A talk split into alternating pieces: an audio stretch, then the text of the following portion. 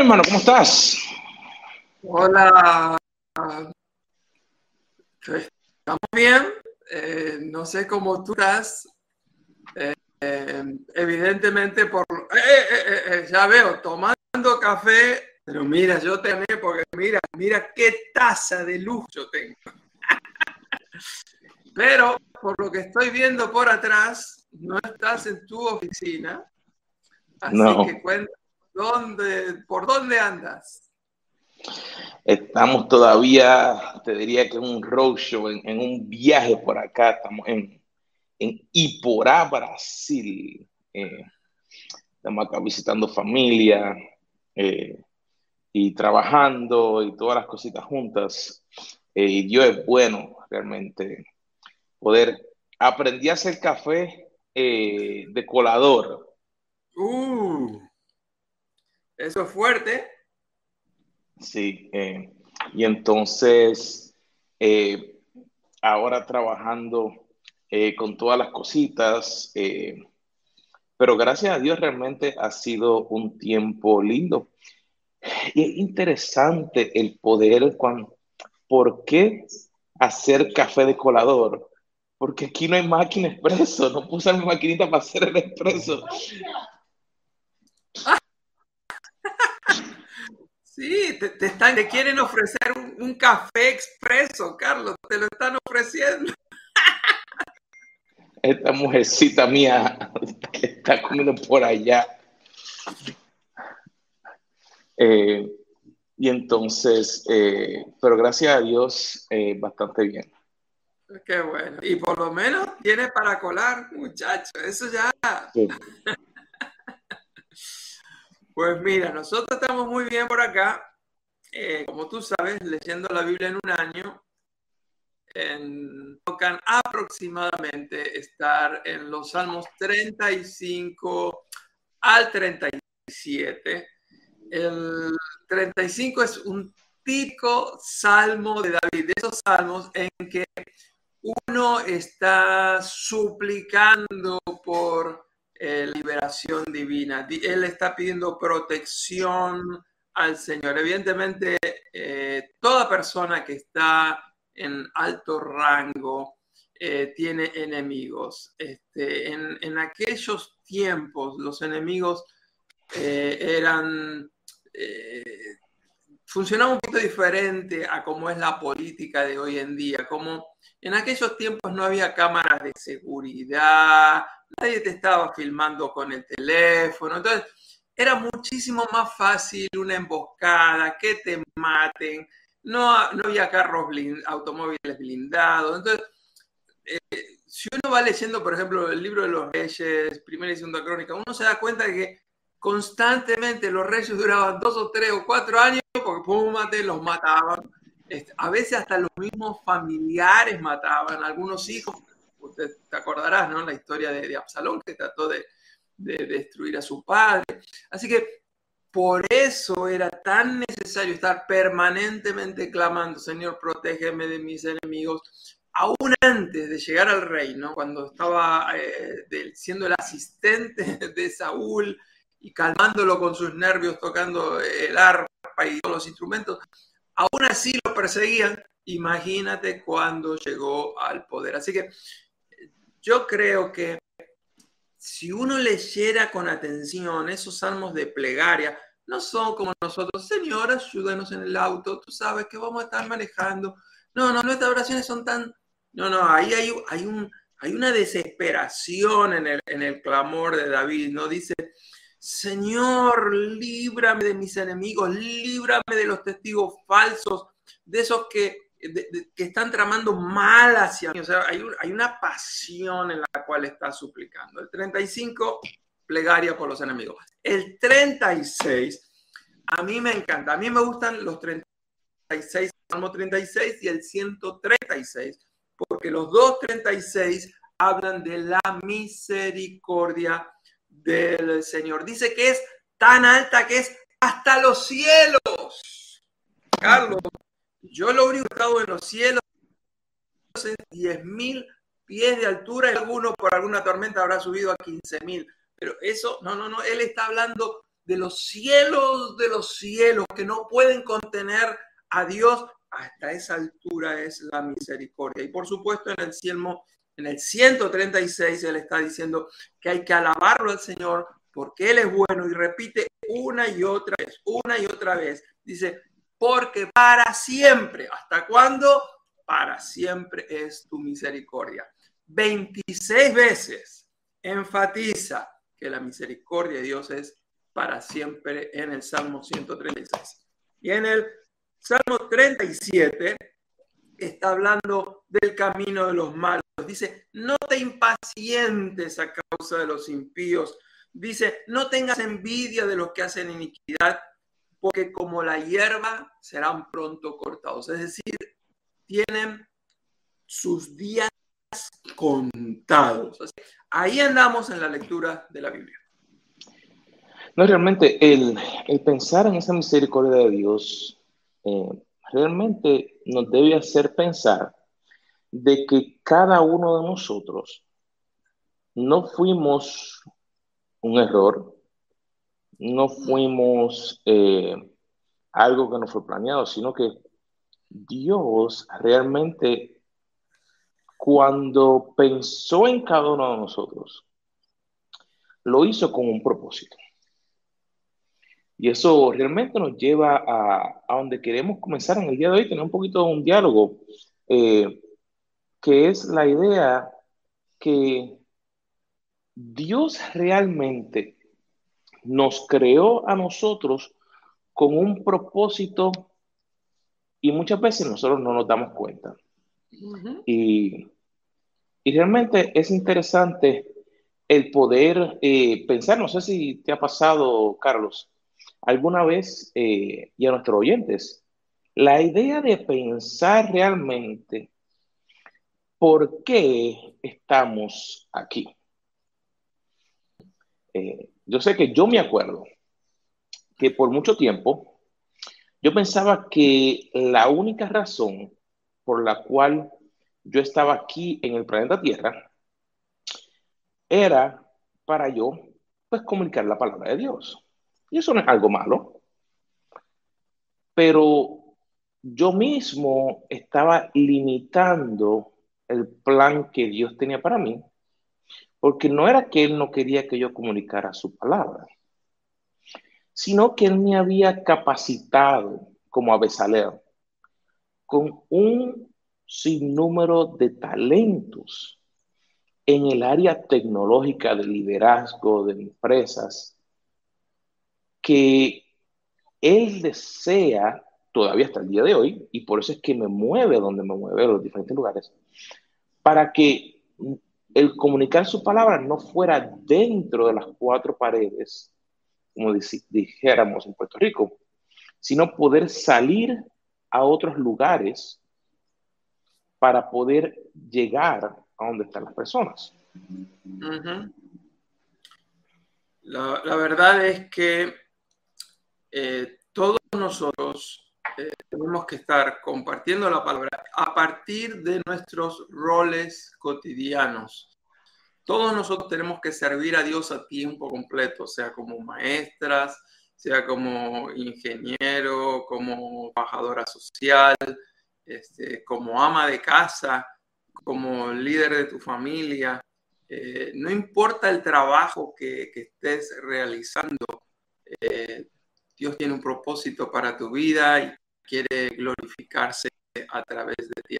Estamos hablando del propósito de la vida, esta es la continuación de la serie que comenzamos el programa anterior. Si no lo has visto, busca, por favor, es muy importante que, que, lo sigamos en el, en el orden en que lo estamos dando, porque en el programa anterior hicimos la introducción, así que hoy continuamos con el tema de propósito y la gran pregunta es, ¿para qué estamos aquí en la Tierra? Y sabes, Carlos, me pienso mucho de que hay momentos en que no sabemos y al no saber, yo mismo me di cuenta que había momentos en que estaba como en un, desbalance emocional, espiritual. Y, a través de los años eh, me di cuenta de que una de las cosas cuando no conocemos por qué Dios nos creó, es que siempre estamos cansados.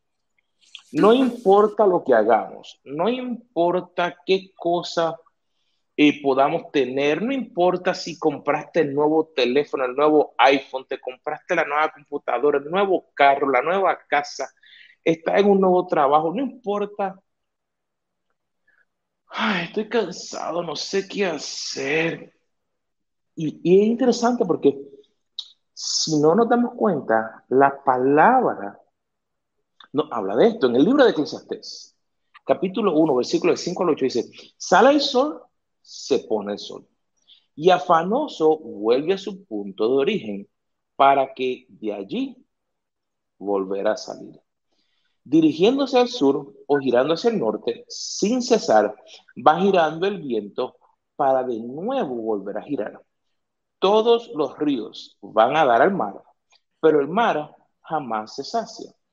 A su punto de origen vuelven los ríos para de allí volver a fluir. Todas las cosas hastian más de lo que es posible expresar, ni se sacian los ojos de ver, ni se hartan los oídos de oír. Y me llama mucho la atención eh, este, estos versículos, pero cuando yo estaba pasando por todas las situaciones y, tratando de entender realmente, espérate, Dios, si tú me hablaste a mí de entrada de que mi propósito, a donde yo entendía, que era el comunicar tu palabra, pero además vez me estás capacitando sin darme cuenta en el área de liderazgo, me llevaba a conferencias, me llevaba a áreas de tecnología, me llevaba a áreas de, empresario. toda esta, esta amalgama completa pero aunque tenía todo eso, como no conocía mi propósito, no podía ponerlo a trabajar de una manera eficaz.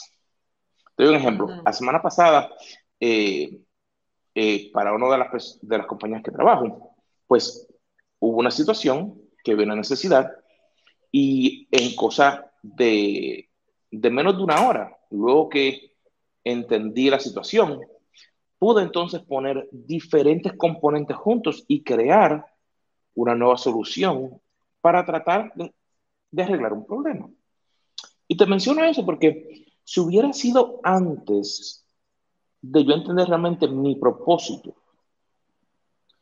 a lo mejor no hubiera podido, aunque viera las situaciones y las cosas, a lo mejor no pudiera solucionar el problema y ser la luz en medio de las tinieblas, porque en ese momento, ese versículo cae, todo el mundo no sabía qué hacer.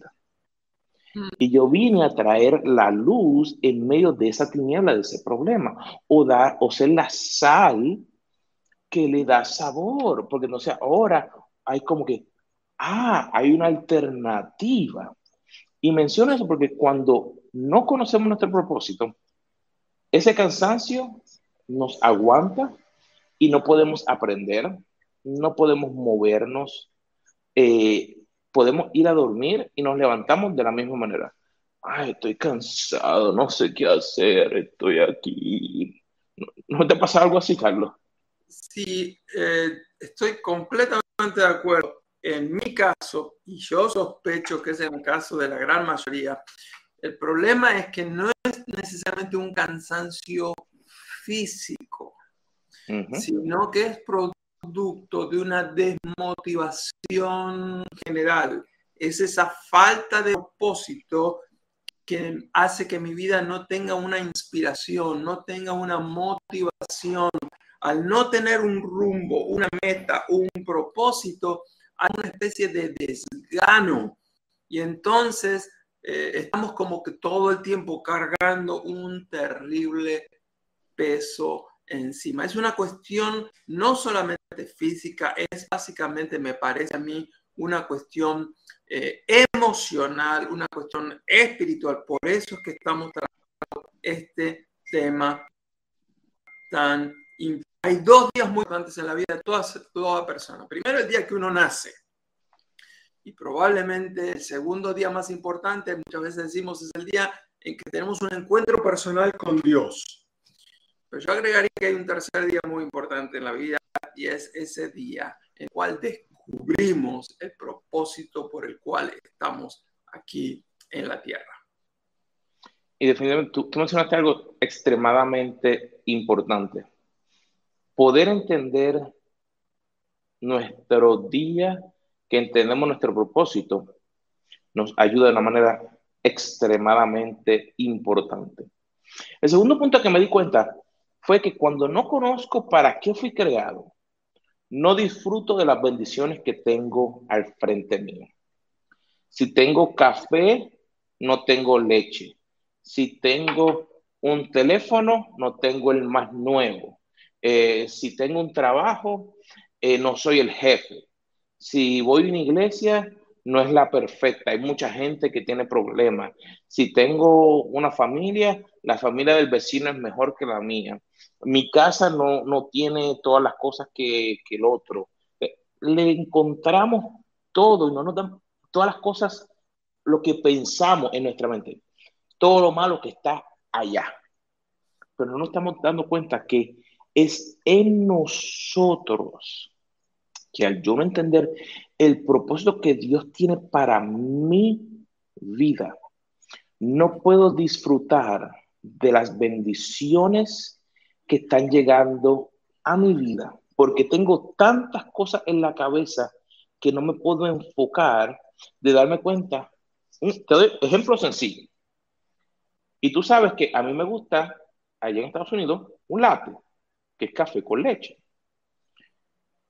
Pero acá, en Brasil, se acostumbra mucho a hacer café negro sin leche.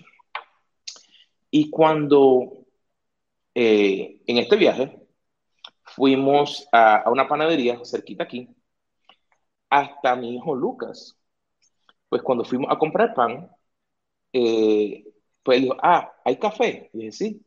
Y nos entregaron un copito de café. El sabor de café negro totalmente diferente a lo que habíamos probado antes. Y dije, oh, wow, esto es una bendición, déjame aprender de ella.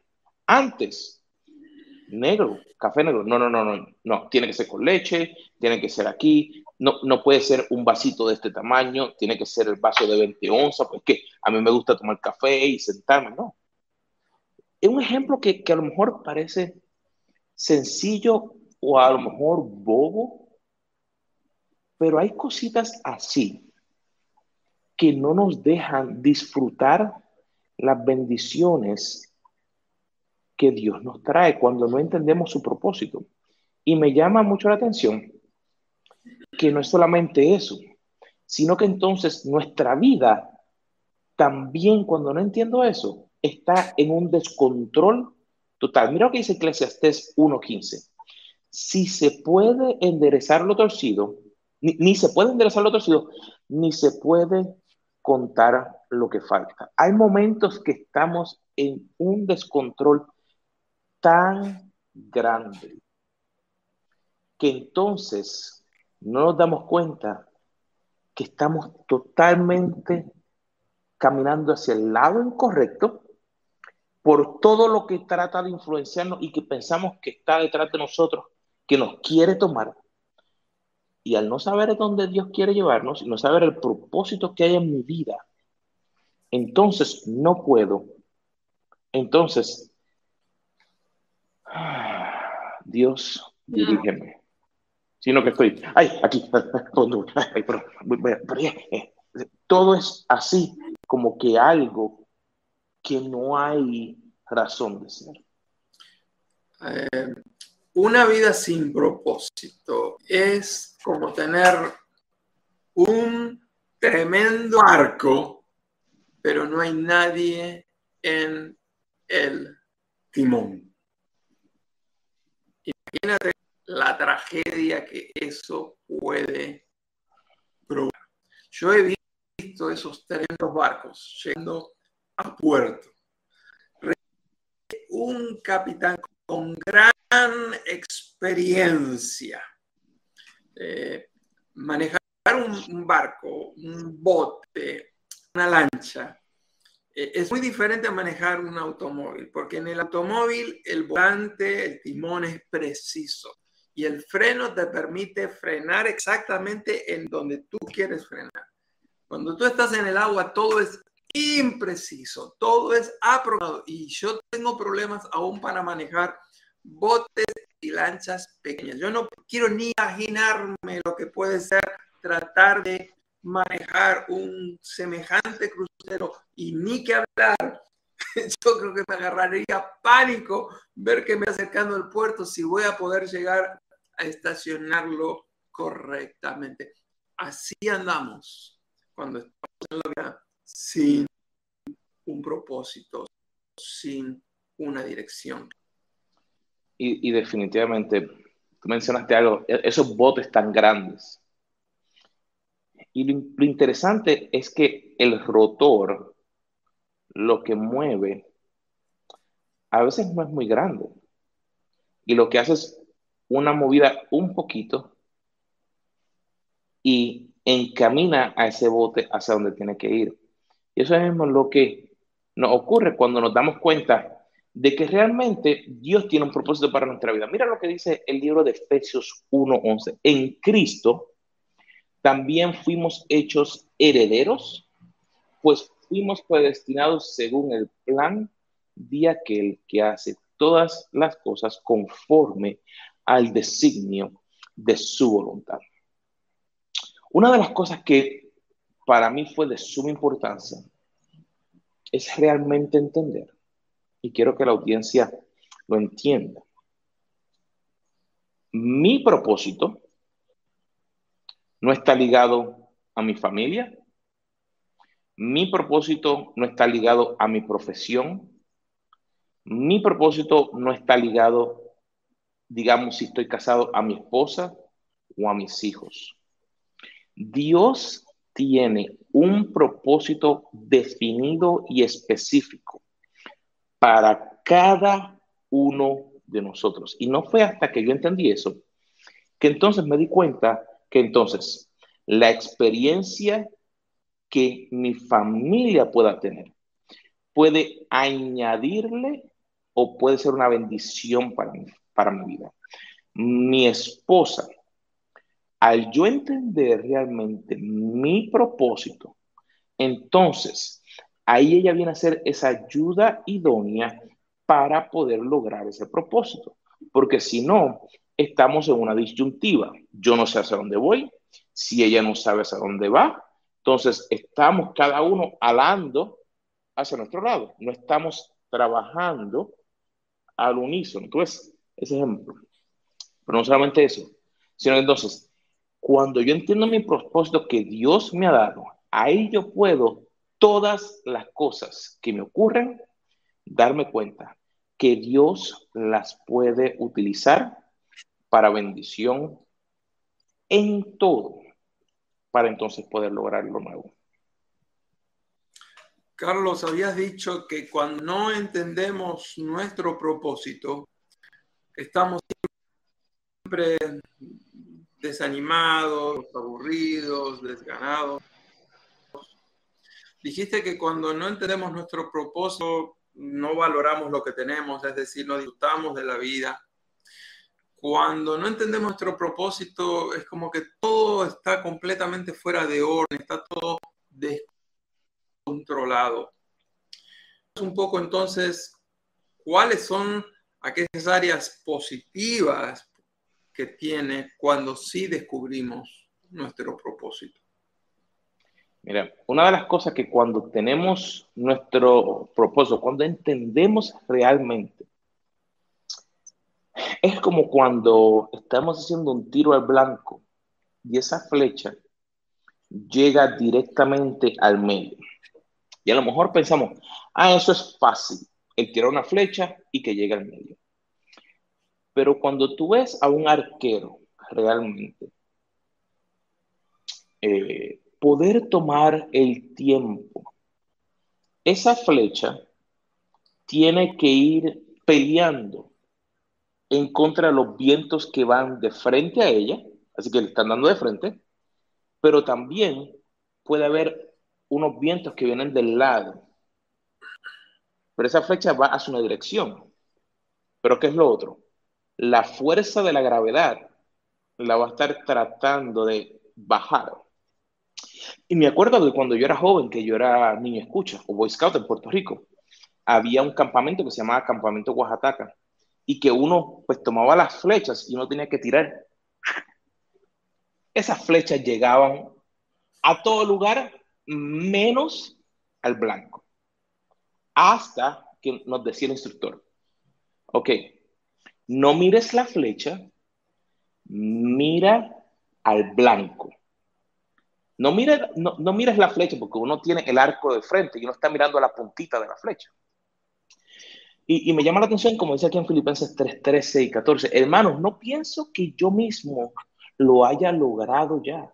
Más bien una cosa hago, olvidando lo que está atrás y esforzándome por alcanzar lo que está adelante. ¿Tú ves?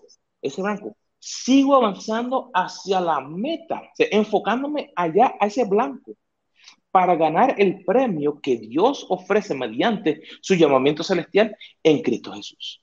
Y ahí cuando yo me enfocaba en eso, ahí es que entonces pude ver que mi flecha empezaron a tocar la parte de afuera de ese árbol y empezaban a llegar. Y luego cuando seguí practicando, porque esa es la clave, tu propósito no significa que tú vas a tener total éxito en el día número uno. Y eso es bien importante y quiero que nuestra audiencia lo entienda. Tu propósito es que te vas a encaminar y a través de la práctica de seguir utilizando el talento que Dios te dio, tú vas a mejorar, vas a crear nuevas oportunidades, vas a eliminar lo que te limitaba antes, vas a cambiar la forma de mental porque estás ahora enfocado en lo que Dios te está mostrando. Lo próximo es que entonces tu motivación de la vida. Ya no estás ahí, como decía Carlos antes, de que uno como que está ahí todo el tiempo cansado emocional, no sabe qué hacer, sino que ahora cuando suena ese reloj o te levantas, estás contento, qué bueno, tengo un nuevo día, un día donde puedo aprender, puedo compartir, puedo hacer las cosas buenas. No significa que todo está bien, porque ese es el otro error que me di cuenta que a veces cometía. No significa que porque estés trabajando en el propósito que Dios tiene para tu vida, que tú no vas a tener problemas, sino que en medio del problema tú vas a saber que Dios es el que te está moviendo hacia adelante. Mira lo que dice Jeremías 29:11. Porque yo sé bien los planes que tengo para ustedes, afirma el Señor. Planes de bienestar y no de calamidad, a fin de darles un futuro y una, y una nueva esperanza. No fue hasta que yo me di cuenta, mira, mi vida, esa motivación viene directamente de Dios. Y los problemas no me la pueden quitar. Había un corito, no sé si te acuerdas, Carlos. El gozo que tengo yo, el mundo no me lo dio, el mundo no me lo dio y como no me lo dio, no me lo puede quitar. El gozo que Dios nos da cuando encontramos nuestro propósito. O me ves exaltado, me ves alegre. ¿Por qué? Porque este tema a mí me apasiona, porque cuando trabajo con las personas, esta es una de las áreas que más les afecta a ellos. No importa en el país que estés, no importa la estación, el estatus social que tengas, cuando no entendemos el propósito que Dios tiene para nuestra vida, las cosas no van de acuerdo a como Él quiere. Pero, ¿cómo fue, Carlos?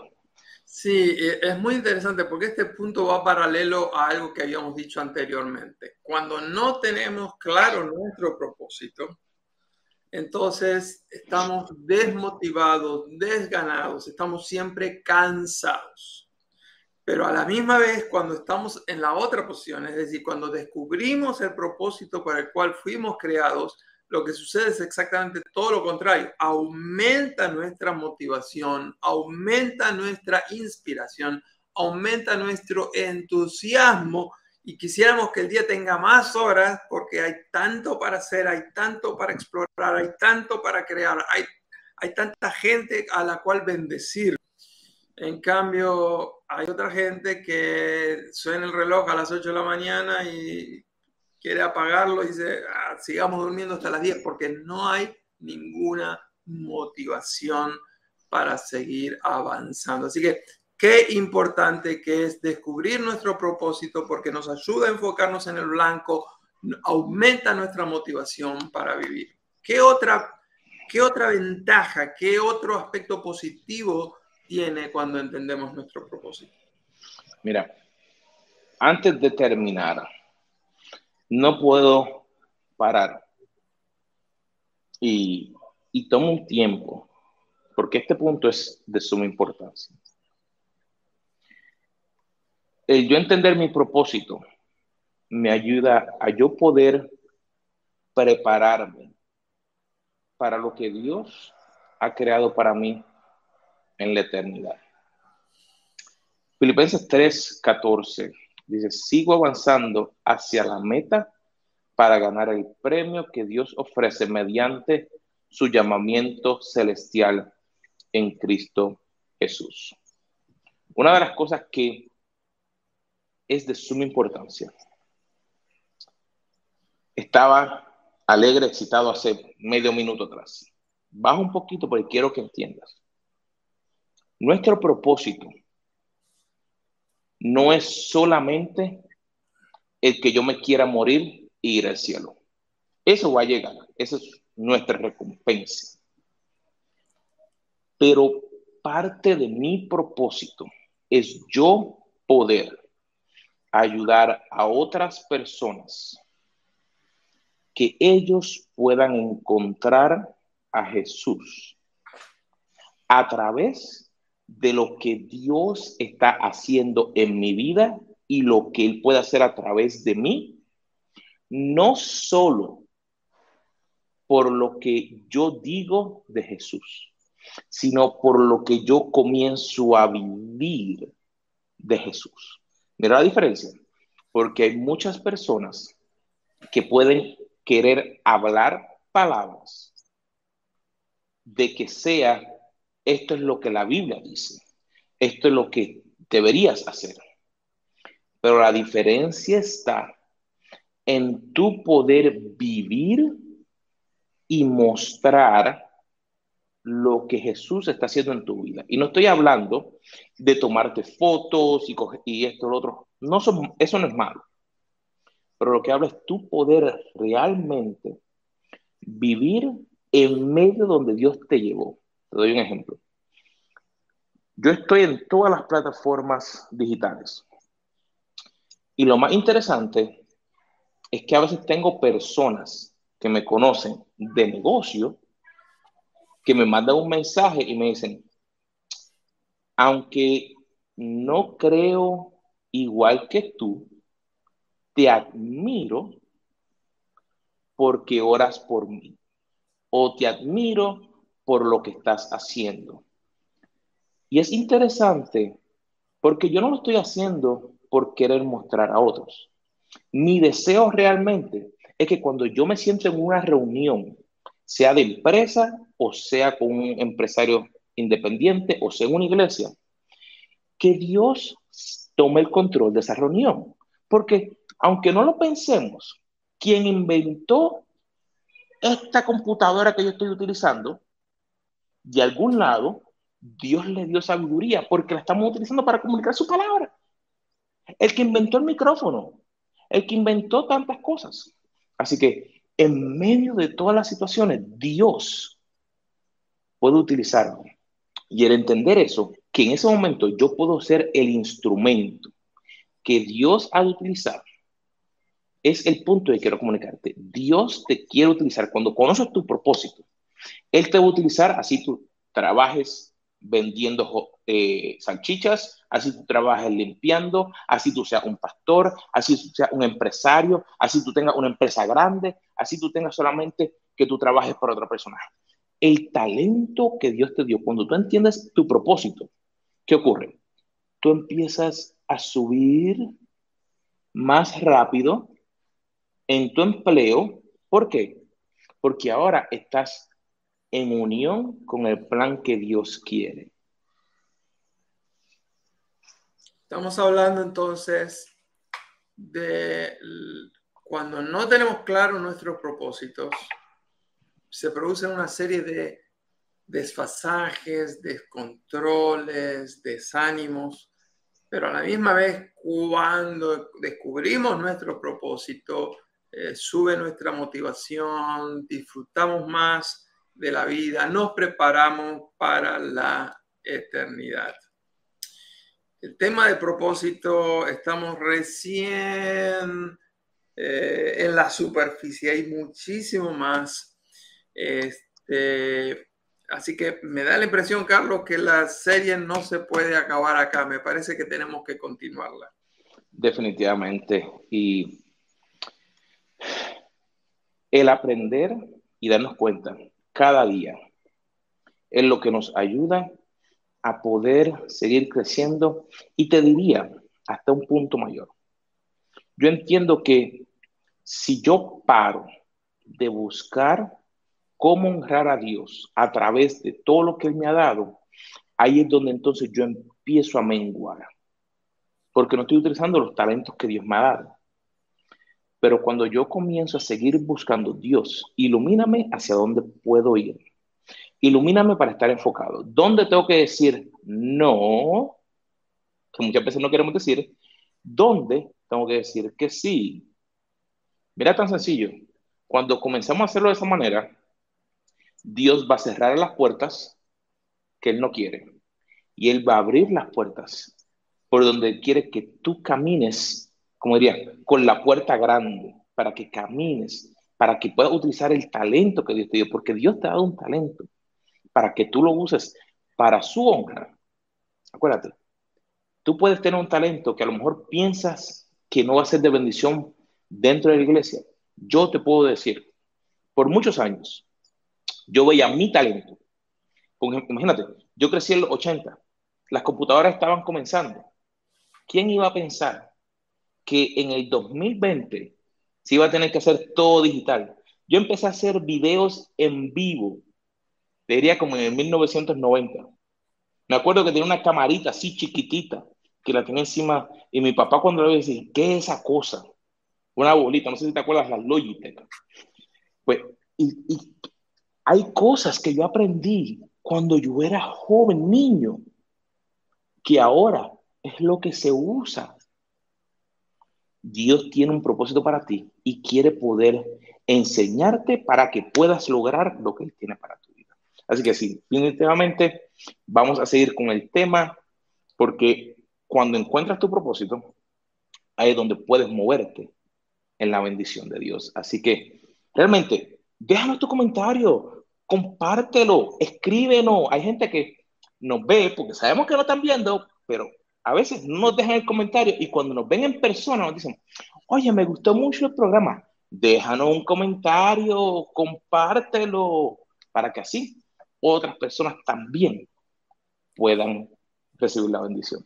Sí, la semana pasada les dimos como trabajo de que queríamos que estén escribiendo un diario acerca de cómo estaban reflexionando esto, acerca de el propósito de la vida, les animamos también a que consideraran comprar alguno de los libros de Nick Vujicic. Eh, así que la tarea para esta semana es, hay que continuar con ese diario, con esas reflexiones. Eh, todo esto que te está produciendo, este diálogo interno que te está produciendo los programas, la lectura, lo que te está pasando todos los, todos los días, por lo menos 10 minutos diarios, escribe, reflexiona cómo está yendo eh, el descubrir tu propósito. Y viene más, así que te esperamos la semana que viene. Seguiremos hablando de cómo descubrir nuestro propósito en la vida. Gracias por estar con nosotros, gracias por compartirlo. Que el Señor les bendiga grandemente en este proceso de descubrir el propósito para tu vida. Porque mi gente, nos vemos la próxima semana Aquí mismo. ¿En dónde? Café. Con los Carlos.